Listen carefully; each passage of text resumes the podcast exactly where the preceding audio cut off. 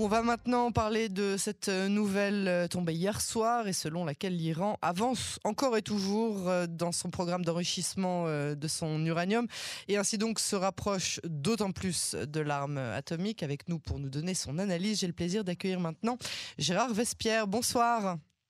Bonsoir Yael. Merci d'avoir accepté notre invitation euh, sur les ondes de Cannes en français. Vous êtes chercheur et conférencier en géopolitique, entre autres à la Fondation d'études sur le Moyen-Orient. Euh, je voudrais vous demander tout d'abord si c'est à ce point surprenant. On sait euh, que Téhéran continue son programme nucléaire. On sait aussi qu'il prend pas beaucoup de moyens pour s'en cacher du reste du monde, même si aujourd'hui Téhéran dément bien évidemment. Ah, oui, tout à fait. Alors, je pense qu'il y a une lumière rouge qui euh, s'allume, mais euh, va-t-elle rester allumée ou bien va-t-elle clignoter? Je veux dire par là que euh, le, chiffre de 84% n'est pas issu d'un rapport officiel de l'Agence internationale de l'énergie atomique. C'est une information qui est sortie. Pardon Ils ont, ils ont plus, excusez-moi de vous couper, mais ils ont plus de contrôle. Ne à Natanz, on ne les invite plus. Ils ne sont, les caméras ont été coupées. Ils ont, ils ont plus aucun contrôle dans, dans l'organisme lui-même. Alors, il y a ce qui se fait et puis ce qui s'écrit, n'est-ce pas? Donc euh, je, reviens sur ce que je disais. Euh, l'écriture d'un rapport officiel de l'AIEA serait effectivement euh, une preuve irréfutable en disant nous avons les, éléments de, de, contrôle sur le 84%, c'est du sûr et certain. Là, pour le moment, c'est une information qui est sortie, qui était relayée par Bloomberg. Donc attendons euh, la visite justement du directeur général de l'Agence internationale de l'énergie atomique qui aura lieu euh, prochainement euh, à, Téhéran. donc, alerte, certainement alerte, mais une particule ou quelque chose de spécial ne signifie pas forcément, il faut être prudent, euh, là, on est dans vraiment de la haute technologie. Euh, il ne suffit pas euh, forcément que l'Iran a, atteint ce seuil-là. Souvenons-nous aussi que quand l'Iran fait quelque chose comme ça, elles sont glorifiées en disant nous venons d'atteindre 60, d'atteindre 60%. Souvenons-nous de cette annonce. Donc là, au contraire, ils considèrent que c'est absolument insensé que cette information-là circule. Donc, dans les prochains jours, on aura confirmation ou infirmation ou explication. Et est-ce que c'est une nouvelle qui est donc euh, inquiétante selon vous si, si c'était avéré? Ah, si c'est avéré, euh, oui, c'est pour ça que j'ai parlé déjà, voyez-vous, euh, de lumière rouge. Euh, si c'est mhm. avéré, effectivement, on est dans une escalade technologique et donc potentiellement militaire. Et là, on se dirigerait aussi au conditionnel vers une escalade à la fois diplomatique, potentiellement euh, militaire parce que euh, euh, nous sommes tous certains que Israël aura du mal, pour pas dire n'acceptera pas un Iran nucléaire. Donc oui, on, on, se rapproche de la ligne rouge avec la lumière rouge. Et ce serait irréversible? Ah, donc, euh, si euh, il y a cette confirmation, on n'est pas encore au, stade de, 90%. Euh, donc voilà, il y reste une, toute petite marge. les Iraniens sont bons, très malins, très habiles négociateurs.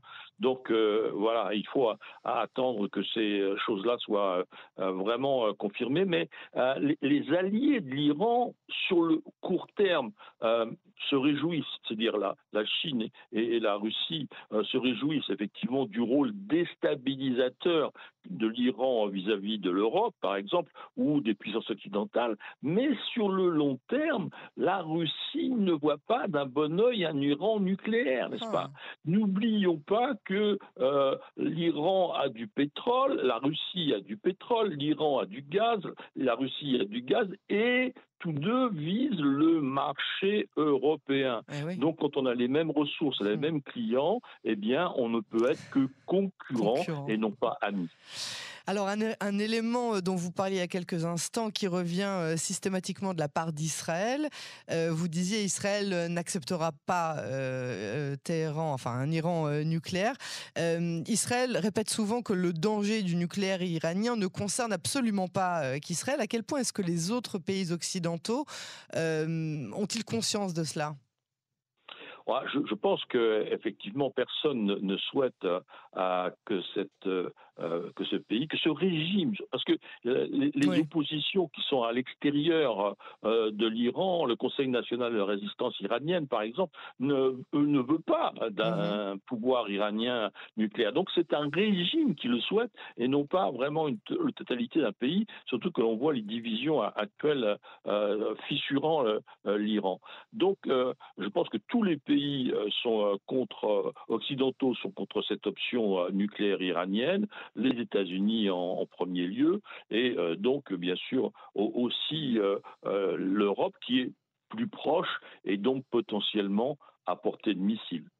Et, qu'est-ce que ces pays-là seraient capables de faire? Jusqu'où est-ce qu'ils seraient prêts à s'investir si jamais euh, une, offensive militaire était déclarée ou alors une, on va dire une, offensive supplémentaire diplomatique, sachant que les accords sont quasiment morts les bah, négociations. je pense qu'il faut anticiper une approche militaire très très progressive, une augmentation de pression euh, avec euh, potentiellement euh, l'arrivée de moyens conséquents de la part des États-Unis, le rapprochement de flottes aériennes de la part de l'Europe. Donc des opérations, je dirais, d'escalade progressive, d'intimidation.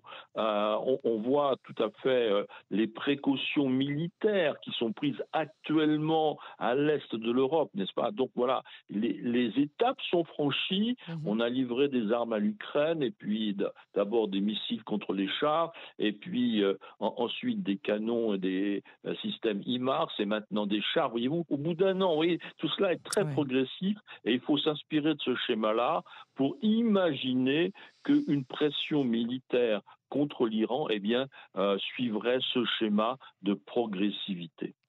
Gérard Vespierre, je vous remercie beaucoup euh, pour cette analyse. À très bientôt sur les ondes de Canon français. Merci à vous. Bonne soirée.